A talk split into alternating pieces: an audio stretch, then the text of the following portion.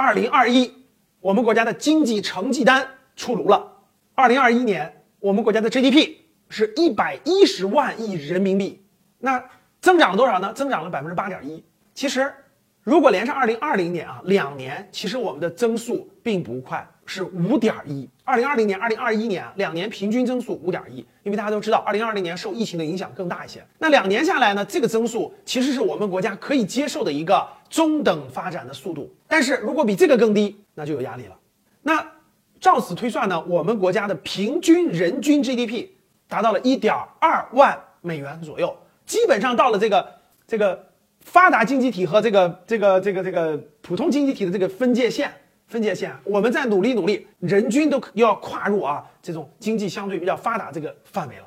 所以呢，这个是很值得期待的，也是很好的一个数据。但是这里面也是有一些问题的。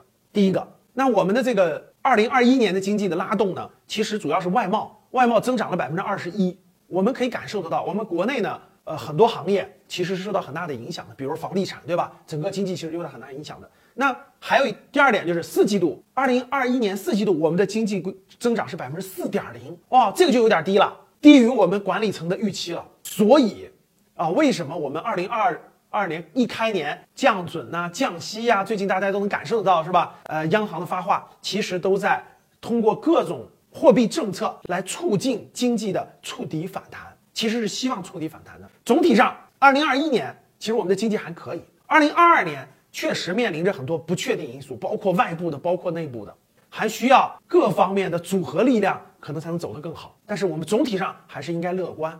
那跟我们的投资有什么相关呢？还是我那句话，房产你尽量别投资了啊，资本市场肯定有机会，通过基金参与可能是更合适的方式。你听懂了吗？